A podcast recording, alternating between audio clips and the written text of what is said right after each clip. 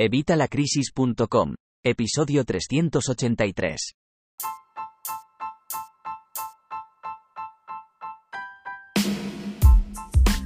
Buenos días, buenas tardes o buenas noches. Bienvenido una semana más, un día más, un miércoles más al podcast de educación financiera y finanzas personales de Evitalacrisis.com.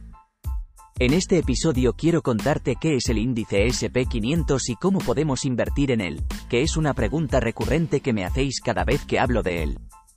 Y es que la verdad es más sencillo de lo que parece. Pero como sé que hay muchas opciones, te voy a explicar lo que tienes que mirar para elegir el fondo correcto. Pero antes, como siempre, ya sabes, evitalacrisis.com. Cursos y recursos de educación financiera y finanzas personales, donde encontrarás todo lo necesario para empezar a ahorrar, aprender a invertir como vamos a hacer hoy, poner orden en nuestra economía familiar, y mucho más. Así que no te lo pienses más y apúntate hoy mismo, por solo 12 euros al mes. Y recuerda que son los únicos cursos que se pagan solos, porque si haces todo lo que yo te recomiendo en mis cursos vas a ahorrar y vas a ganar mucho más que estos 12 euros. Así que no te lo pienses más. Apúntate hoy mismo en evitalacrisis.com.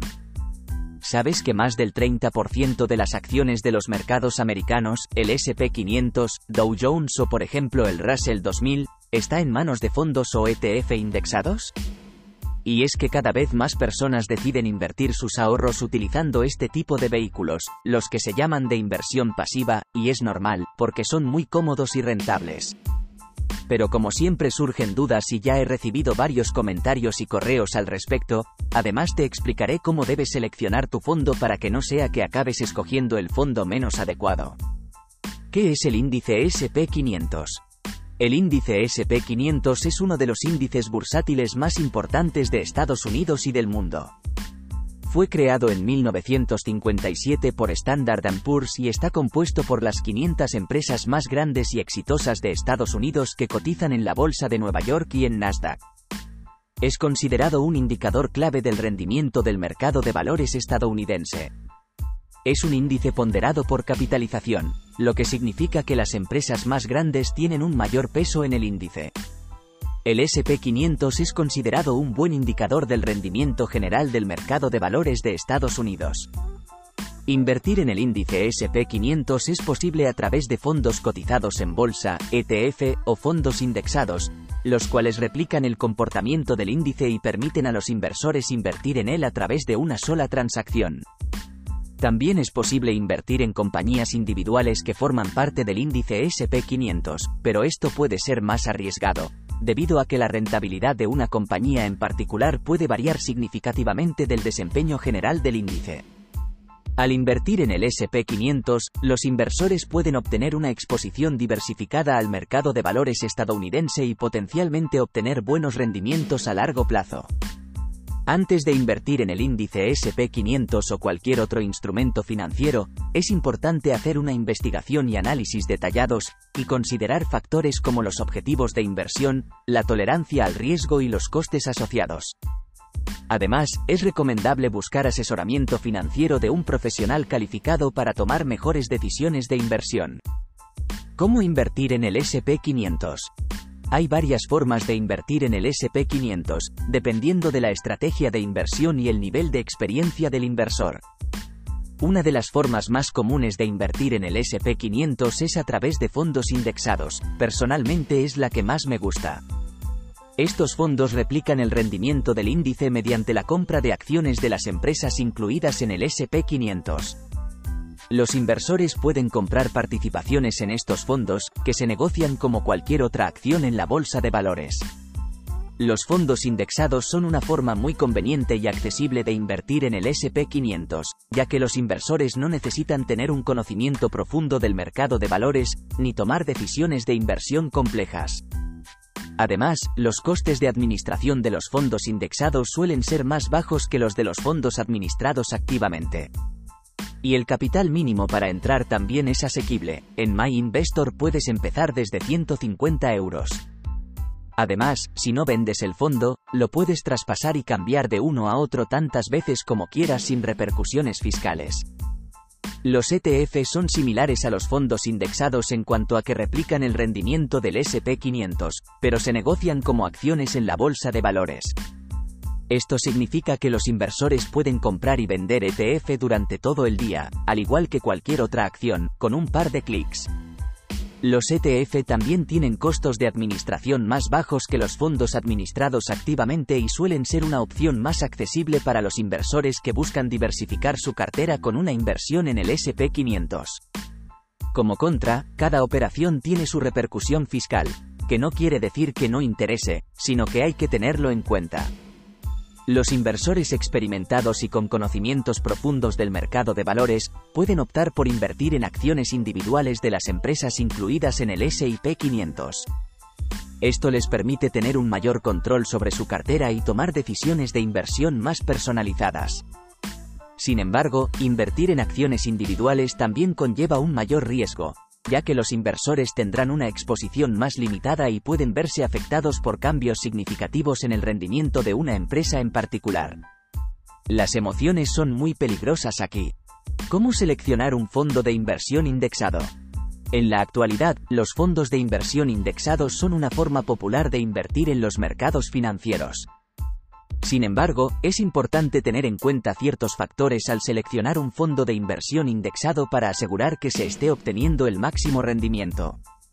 Un ETF o fondo indexado lo que hace es copiar un índice, es decir, hace exactamente los mismos movimientos que hace el índice, en cuanto a volumen y peso de cada uno de los activos que tiene dentro de cada una de las acciones. Por tanto, si está copiando un índice, debería tener el mismo rendimiento. Bueno, el mismo rendimiento no, el mismo rendimiento menos las comisiones que aplica el fondo.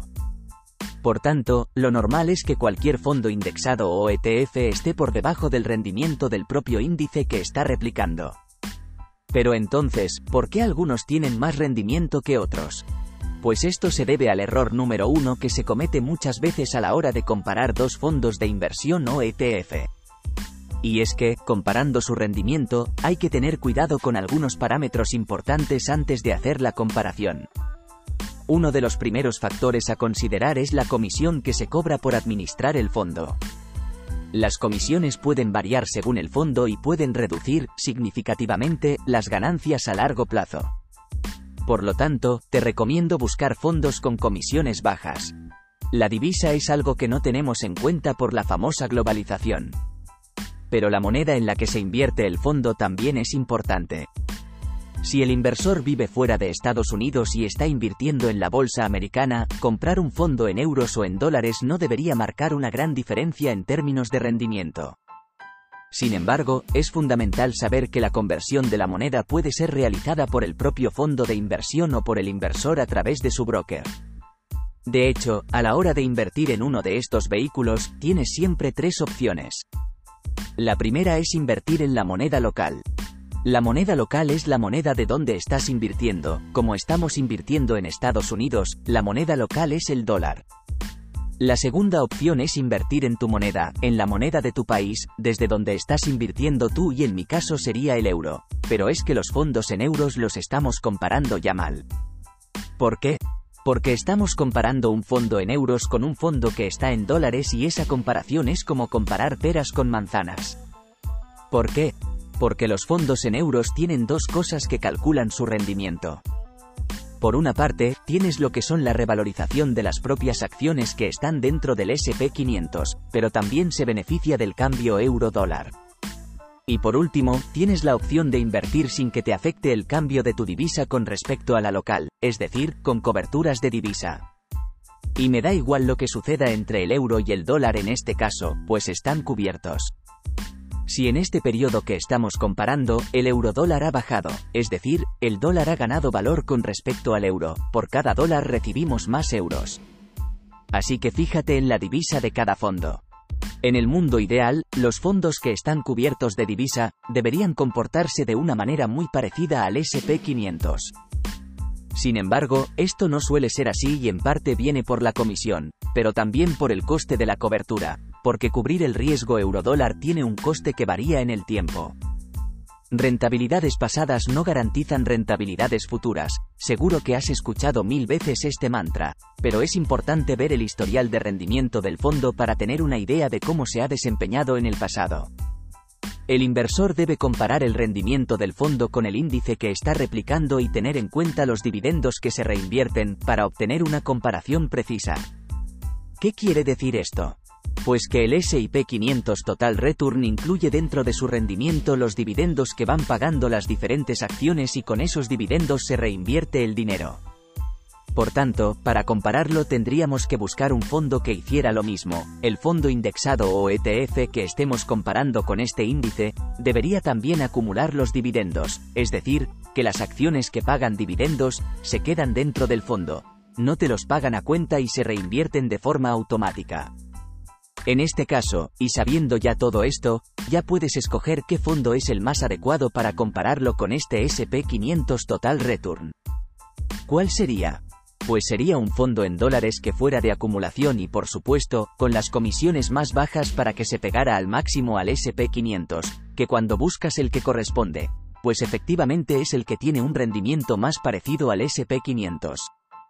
Existen diferentes tipos de fondos indexados, algunos replican un índice específico y otros son de cartera. Los fondos de cartera tienen una asignación de activos preestablecida y están diseñados para proporcionar una mezcla diversificada de activos en un solo fondo. Por otro lado, los fondos que replican un índice específico están diseñados para seguir el rendimiento de ese índice específico. En resumen, para seleccionar un fondo de inversión indexado, debes considerar la comisión, la divisa en la que se invierte el fondo, el rendimiento y el tipo de fondo. Al elegir sabiamente, puedes obtener el máximo rendimiento de tu inversión a largo plazo. ¿Dónde invierto yo? Pues después de probar muchas opciones, me he decantado por las siguientes, según tu patrimonio y en lo que quieras invertir. Puedes invertir en De Giro, para probar fondos indexados, acciones y ETFs con muy bajas comisiones. Invertir en Indexa Capital, me parece la mejor opción si tienes más de 3.000 euros o también puedes traspasar algún fondo que tengas perdido en otra entidad. Invertir en My Investor, de momento es la mejor opción si tienes entre 150 euros y 3.000 euros, cartera gestionada, y la mejor opción para montar tu propia cartera indexada, manual. En resumen, llegado a este punto, está claro que antes de invertir debes saber exactamente en qué divisa está tu fondo y si es de acumulación o de distribución, o si tiene cobertura de divisa. La próxima vez que vayas a invertir en un fondo indexado o un ETF, recuerda mirar siempre estas dos cosas. Mira la divisa en la que estás invirtiendo, si está cubierta o no, y también si es de acumulación o distribución, para realmente ver qué es lo que necesitas invertir en ese momento y saber cuando lo comparas, si estás comparando peras con manzanas o no. Invertir en el SP500 puede ser una forma efectiva de diversificar la cartera y obtener buenos rendimientos a largo plazo. Sin embargo, es importante tener en cuenta que toda inversión conlleva cierto riesgo y los inversionistas, como los llaman al otro lado del charco, deben hacer su propia investigación y análisis antes de tomar decisiones de inversión. Creo que te lo he dejado claro, pero si te queda alguna duda o quieres que profundice en alguno de los conceptos que hablo en el artículo, no dudes en decírmelo en los comentarios. Y como decían los Looney Tunes, esto es todo amigos. Lo dejamos aquí, que ya me estoy pasando del tiempo. Espero que te haya sido útil y que hayas aprendido cómo invertir en el SP500 y cómo elegir el fondo más adecuado. ¿Qué te ha parecido? ¿Aplicabas ya estas técnicas? ¿Conoces alguna más? En las notas del programa encontrarás los enlaces a las plataformas que te he comentado y el enlace al post donde comento esto, así que no dudes en dejar tu comentario y compartir tus experiencias con los demás miembros de la tribu. Puedes dejarme tu comentario y comentarme esas técnicas o herramientas que utilizas o conoces. Si has llegado hasta aquí, déjame un comentario con el icono del gráfico de inversión, ya que hablamos de invertir nuestros ahorros, para que pueda ver hasta qué punto te interesan estos temas y pueda seguir mejorando para ofrecerte contenido de calidad. Además, en Spotify te he dejado una encuesta y una pregunta por si quieres dejarme tu opinión, que así nos vamos conociendo mejor. Recuerda dejar una opinión de 5 estrellas en Spotify, Apple Podcasts o donde sea que me escuches o veas. A ti no te cuesta nada y a mí me ayuda a llegar a más personas y poder ayudarlas. Así que, si te ha gustado este episodio, por favor déjame tu opinión. Muchas gracias por escucharme, comentar y dar a me gusta en YouTube, Evox y en mi blog. Nada más por hoy. Cualquier duda que tengas, déjala en los comentarios y la responderé en próximos episodios, en el blog o en algún vídeo que publicaré para responderte. Muchas gracias por estar ahí y nos escuchamos la próxima semana, como siempre el miércoles a las 8 de la mañana. Y hasta entonces, que tengas una feliz semana.